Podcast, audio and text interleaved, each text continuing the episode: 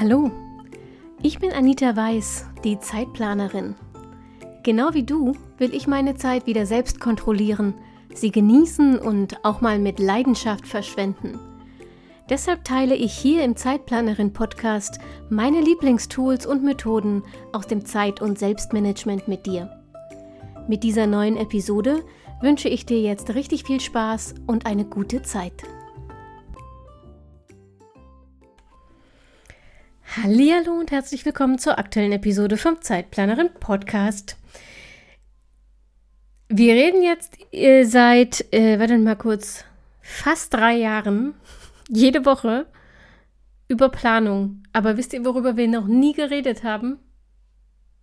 Darüber, wie man eigentlich große Projekte plant. Ich, ich bin selber so ein bisschen perplex, dass, dass ich das noch nie angesprochen habe, weil eigentlich ist das der Teil, an dem ganz vielen Leuten auffällt, dass sie ein Planungsproblem haben, weil ähm, einem das bei großen Projekten um die Ohren fliegt, während man den Alltag vielleicht auch im, im gewohnten Chaos irgendwie noch so halbwegs über die Bühne bringt, ohne dass alles zusammenbricht. Aber tatsächlich haben wir uns über dieses Thema noch nie unterhalten und deshalb werden wir das heute unbedingt nachholen. Mm, lasst uns erstmal kurz die Definition klären, denn mm, nicht jeder spricht von derselben Sache, wenn er von Projekten spricht. Für mich, ich gehe mit der Definition von Getting Things Done d'accord. Für mich sind Projekte alles, was mehr als zwei Unteraufgaben hat.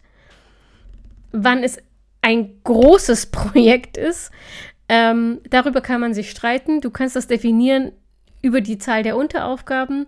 Für mich ist ein Projekt dann groß, wenn es sich über einen längeren Zeitraum erstreckt. Also ähm, meine berühmte Steuererklärung ähm, ist für mich ein großes Projekt. Nicht so sehr, weil es unbestritten aus mehreren Unteraufgaben besteht, sondern weil ich dieses Projekt jetzt seit Januar 2020 vor mir herschiebe. ja, ich habe tatsächlich noch bis Dezember diesen Jahres Zeit für die Steuererklärung 2019 und ich werde jede Woche davon ausnutzen, fürchte ich. Also, ein Projekt ist etwas, das mehr als zwei Unteraufgaben hat. Groß ist es für mich dann, wenn es nicht in wenigen Tagen erledigt ist, sondern wenn es sich über einen längeren Zeitraum streckt. Ja? Das betrifft bei mir seltene berufliche Dinge, ähm, aber relativ häufig Quatsch. Es betrifft bei mir seltener private Dinge, aber relativ häufig berufliche. Das wollte ich sagen. Mm. Das Problem ist, dass so große Projekte tatsächlich relativ schwierig im Bullet Journal abzubilden sind. Zumindest in einem rein analogen Bullet Journal. Ähm, ich habe das Problem jetzt nicht mehr so sehr, seit ich mein Bullet Journal analog in einem digitalen äh, Tool führe, also handschriftlich, aber halt auf dem Tablet, ähm, ist das für mich alles ein bisschen einfacher, weil ich das wild hin und her sortieren kann hinterher. Wenn du dein Bullet Journal in einem Ringbuch führst, hast du das Problem auch nicht so sehr, weil du die Seiten aus- und umheften kannst. Aber wenn du ein klassisches Bullet Journal im Notizbuch führst, dann ist es sehr schwierig, größere Projekte abzubilden. Einfach weil du ähm, entweder das Problem hast, dass du die einzelnen Notizen, die einzelnen Mitschriften, die einzelnen Collections zu dem Projekt über das ganze Buch verteilt hast, je nachdem, wie lange das Projekt eben dauert und wie viel ähm, Tage, Wochen, Monate zwischen den einzelnen Projektphasen liegen, in denen du eben im Bullet Journal weitere Tages-, Wochen- und Monatsplanungen gemacht hast oder andere Reflexionen. Mm, oder im schlimmsten Fall dauert das Projekt so lange, dass es sich sogar über mehrere Bullet Journals erstreckt und du dann also entweder immer mehrere Bücher mit dir rumschleppen musst, um nochmal nachzulesen, was los ist, oder du musst jedes Mal die alten Collections aus dem alten Buch erstmal ins neue übertragen, bevor du anfangen kannst, mit dem zu arbeiten. So oder so, das ist nicht wirklich machbar im Alltag. Was im Bullet Journal auch im traditionellen Notizbuch Bullet Journal funktioniert, ist, einen Zeitplan abzubilden. Dafür kannst du dir eine Collection machen, dass du dir wie so einen Zeitstrahl baust mit den Meilensteinen. Ähm, und du kannst auch eine Projektseite mit den ähm, mit einer Gesamtübersicht der Unteraufgaben erstellen, wenn du die schon absehen kannst. Das geht schon auch und du kannst natürlich zu den einzelnen Steps, zu den einzelnen Meilensteinen, Meilensteinen, Meilensteinen ähm, auch eigene einzelne Collections machen und die dann untereinander zum Beispiel verlinken, in Anführungsstrichen, indem du eben unten an den Rand der Seiten immer die Seitenzahlen schreibst, an denen die anderen dazugehörigen Teile stehen. Aber so richtig, so richtig, richtig komfortabel ist es nicht. Ähm, die Alternative ist tatsächlich, dass du dir ein eigenes Notizbuch für das Projekt anlegst, also ein Projektbuch machst. Die Frage ist da wieder, hast du es immer dabei? Das musst du dann irgendwie natürlich gewährleisten. Oder du nutzt tatsächlich digitale Tools und da empfehle ich dir für einen Projektplan auch tatsächlich Projektmanagement-Tools. Also sprich, aus meiner Perspektive am besten geeignet sind entweder Kanban-Boards oder Gantt-Charts. Kanban-Boards, darüber haben wir schon mal gesprochen, da gibt es auch eine alte Folge dazu, hör dir die gerne an. Ähm, das sind Boards, auf denen jede Aufgabe deines Projekts eine einzelne Karte hat. Auf dieser Karte kannst du Fälligkeiten und Zuständigkeiten festlegen, Hintergrundinformationen, Links und sowas hinterlegen. Und dann werden die auf dem Board in unterschiedliche Spalten einsortiert. Die Spalten geben vor, in welcher Phase der Bearbeitung die Aufgabe sich gerade befindet. Also zum Beispiel ähm, ist die Phase ist ganz traditionell im Kanban äh, ist die Phase To Do die Sammelphase. Dann gibt es Doing, das sind die Aufgaben, die du gerade jetzt erledigst. Ähm, dann gibt es gegebenenfalls wartet auf, also Aufgaben, die du bearbeitet hast und wo du auf Rückmeldung wartest, bevor du weitermachen kannst. Und dann gibt es eben ähm, fertig. So. Die Spalten kann man individuell anpassen gerade wenn du mit einem Team an einem Projekt arbeitest, kann ich Kanban-Board sehr empfehlen, weil man eben gemeinsam an einem Board arbeiten kann und du siehst an den Karten, indem du sie bestimmten Mitarbeitern zuweist, auch immer, wer gerade dran ist. Gantt-Charts ähm, sind eher dazu da, um den Projektfortschritt abzubilden. Das heißt, du hast wie so einen Zeitstrahl und jede Unteraufgabe in deinem Projekt wird mit einem Zeitraum oder einer Fälligkeit versehen. Und in diesem Gantt-Chart wird dir das dann wie in so einer Kalenderansicht angezeigt als, als Zeitstrahl. Also jede Aufgabe hat einen eigenen Zeitstrahl und du siehst dann in diesem Chart, wo sich die Aufgaben zum Beispiel überlappen. So kannst du relativ leicht sehen, wenn du dir Flaschenhälse schaffst, indem du dir zu viele Aufgaben für den gleichen Zeitraum eingeplant hast. Ähm, und du kannst vom Gantt-Chart auch ganz gut rückwärts arbeiten, indem du sagst, okay, wann ist meine Deadline? Wie muss ich meine Unteraufgaben jetzt aufteilen, damit es alles gut funktioniert?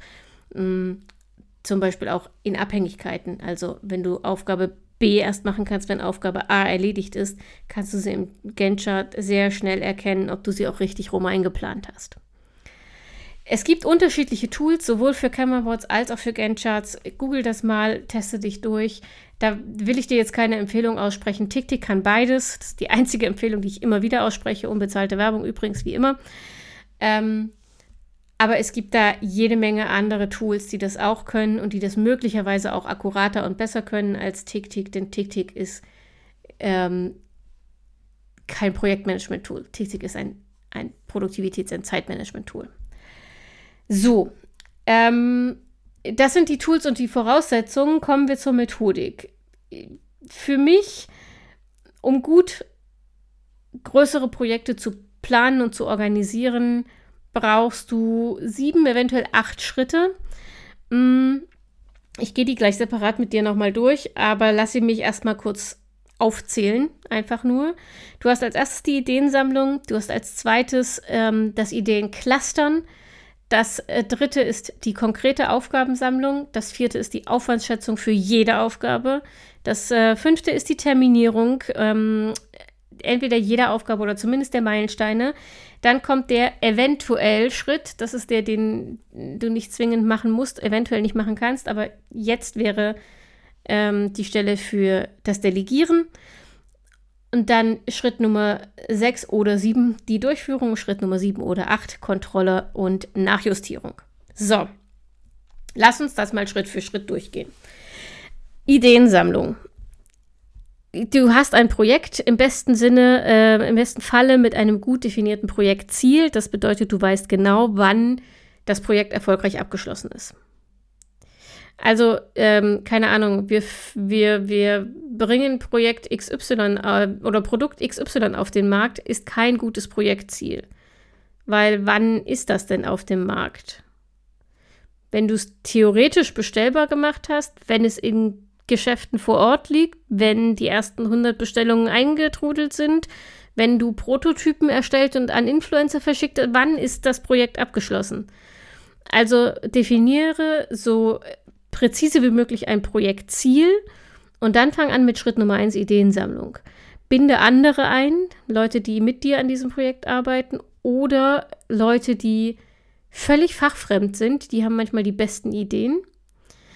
Mm, mach ein Mindmap zum Beispiel, mach ein Brainstorming, wobei Brainstorming ist immer so eine Sache, sobald da ein dominanter Mensch in der Gruppe ist oder ein Chef, eine Chefin, sind Brainstormings nicht mehr wirklich zu gebrauchen, weil sich der Rest der Gruppe zurückhält. Es gibt da deutlich bessere, andere Kreativübungen, ähm, die du nutzen kannst, die besser Ideen produzieren als ein simples äh, Brainstorming. Du kannst zum Beispiel eine der simpelsten Übungen überhaupt, es gibt bessere, aber ganz simpel, versuch's mit einer Gegenteilübung. Also versuch genau, versuch Ideen zu sammeln, die genau das Gegenteil dessen erreichen würden, was ihr erreichen wollt. Also, wenn dein Ziel zum, oder nehmen wir mein Ziel, kommt, nehmen, bleiben wir bei meinem äh, fast schon Slapstick-Beispiel. Mein Projektziel ist, ich will die Steuererklärung für 2019 vor November diesen Jahres abgegeben haben. Dann kann ich jetzt statt zu brainstormen, was ich tun muss, um das zu schaffen, die Gegenteilübung machen und dann brainstorme ich, was muss ich tun, damit ich das garantiert nicht schaffe. Und aus diesen Dingen muss man dann, die muss man nur noch umdrehen quasi. Und erstaunlicherweise fällt es den Leuten aber oft leichter, die Schritte zu definieren, die man für das Gegenteil tun muss, als die Schritte zu definieren oder die Ideen zu finden, die man eigentlich entwickeln will. Klingt chaotisch und Hanebüchen, ich weiß, funktioniert aber und macht mehr Spaß als ein einfaches Brainstorming. Du kannst es aber auch einfach mal googeln. Ähm, Liberating Structures zum Beispiel oder ähm, Kreativübung. Das sind alles so Buzzwords, die kannst du mal ähm, in Google eingeben und dann wird dir eine ganze Latte an Übungen ähm, ausgegeben, die du bei der Ideensammlung für dein Projekt nutzen kannst.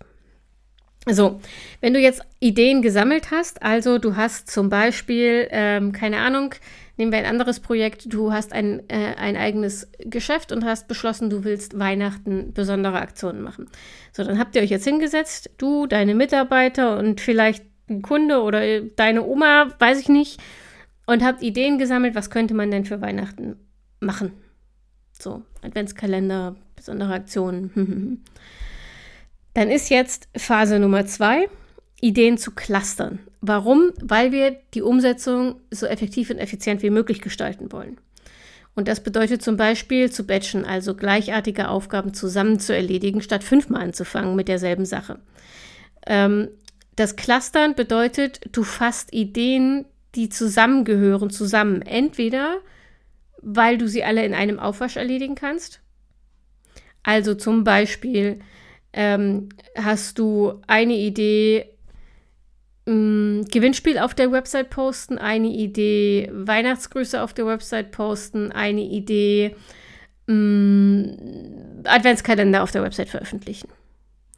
Dann gehört das alles zum Cluster Website, weil du musst nicht 50 Mal anfangen, sondern du kannst dir dann einen Meilenstein setzen oder eine große Aufgabe setzen und einen Block, einen Zeitblock blocken, in der du eben alle Änderungen an der Website vornimmst und die jeweiligen Veröffentlichungen schon vorplanst.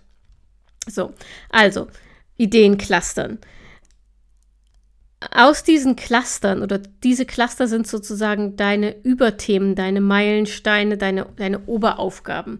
Und darunter notierst du dir jetzt alle Unteraufgaben. Keine Panik auf der Titanic. Dass ich weiß, dass das kann jetzt noch nicht vollständig sein. Es werden immer wieder neue Unteraufgaben hinzukommen, die du jetzt noch nicht auf dem Schirm hast. Aber es geht jetzt erstmal darum, einen groben Überblick zu kriegen, wie viel ist zu tun. Ähm, und später dann auch im nächsten Schritt, wie lange wird es dauern. Denn nur dann kannst du dein Projekt richtig planen. Also, schreib dir auf, welche konkreten Aufgaben sind zu tun. Achtung, Aufgaben, nicht Mini-Unterprojekte.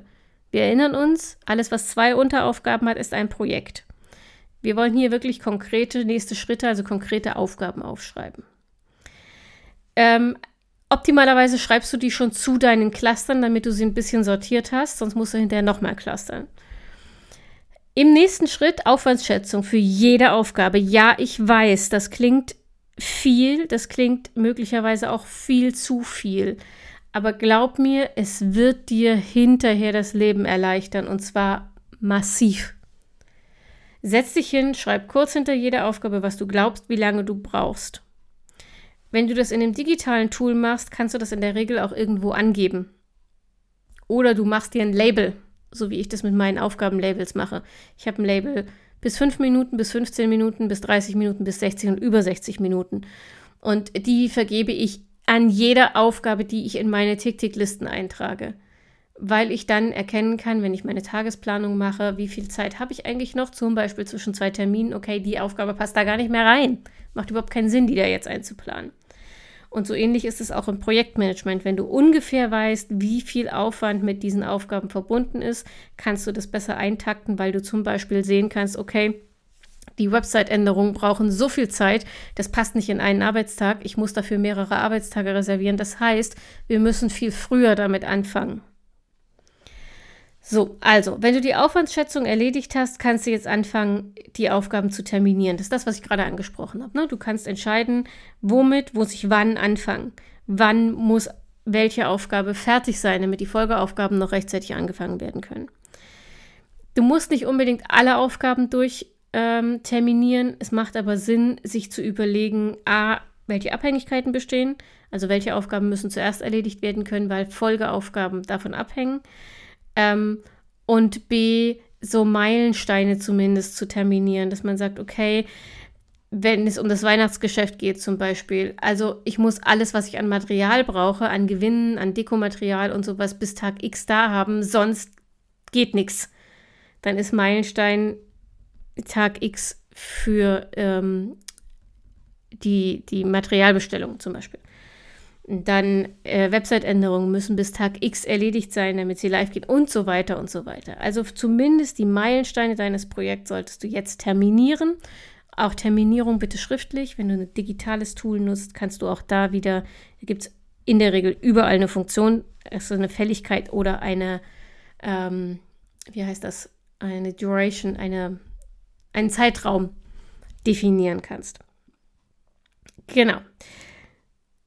So, jetzt kommt der gegebenenfalls-Punkt. Wenn ihr im Team arbeitet, ist jetzt der Punkt, dass ihr die Aufgaben verteilt. Also delegieren. Was kannst du abgeben? Was können andere machen? Achtung, macht zum einen klar, dass die anderen dafür verantwortlich sind. Also sorgt dafür, dass die Kommunikation klar ist. Was soll derjenige machen? Bis wann soll er es machen? Und wie soll er es machen? Und zum Zweiten hinterlegt das auch in eurem Projektmanagement-Tool, damit jeder sieht, wer verantwortlich ist. So, und dann bleiben dir nur noch Durchführung und Kontrolle. Und das ist etwas, das sich immer wieder abwechselt. Also während du an deinen Aufgaben arbeitest, so wie du sie geplant hast, musst du immer wieder ähm, so Kontrollphasen einbauen, in denen du nachguckst, seid ihr noch im Zeitplan? Ist das, was du geplant hast, deckt sich das noch mit dem, mit der Realität, mit dem, was ihr gerade wirklich tut? Und wenn nein, musst du nachjustieren. Entweder deine Planung, weil du zum Beispiel zu eng geplant hast, oder die Durchführung. Das heißt, wenn du dann währenddessen merkst, hier, hier funktioniert irgendwas nicht, lass uns beim Weihnachtsbeispiel bleiben, zum Beispiel, weil der Lieferant dir die Gewinne für dein Weihnachtsgewinnspiel ähm, nun doch nicht rechtzeitig liefern kann, dann musst du das so früh wie möglich merken, um nachjustieren zu können. Also entweder bei einem anderen Lieferanten bestellen zu können oder das Gewinnspiel insgesamt absagen zu können oder dir was ganz anderes auszudenken. Also, Durchführung und Kontrolle und Nachjustierung sind, sich, sind Phasen, die sich immer wieder abwechseln, die parallel ablaufen. Ja. Und damit ist es eigentlich passiert. Am Ende kontrollierst du nochmal, ob du dein Ziel erreicht hast. Aber wenn du dein Projektziel richtig definiert hast, dann ähm, erübrigt sich das, weil dann merkst du es automatisch. Entweder du hast das Projektziel erreicht oder eben nicht. Hm. Aber im Prinzip sind das die acht Schritte, die du brauchst, um auch große Projekte einigermaßen stressfrei über die Bühne zu kriegen. So, und ich bin sehr erleichtert, dass wir das jetzt endlich auch mal besprochen haben. es gibt wie immer einen Instagram-Post, wo du dich gerne zu diesem Thema austauschen kannst. Ähm, es gibt eigentlich sogar zwei. Es gibt den zu dieser Folge heute, aber ich habe vor einigen Wochen auch schon mal einen Post zum Thema selbst gemacht. Ähm, wenn du das also schriftlich haben möchtest, dann komm auf Instagram äh, und such dir diesen Post raus, dann kannst du ihn dir direkt speichern. Ansonsten freue ich mich, wenn du nächste Woche wieder reinhörst. Und bis dahin gilt wie immer, bleib gesund, mach dir eine schöne Woche und denk immer daran, deine Zeit ist genauso wichtig wie die der anderen.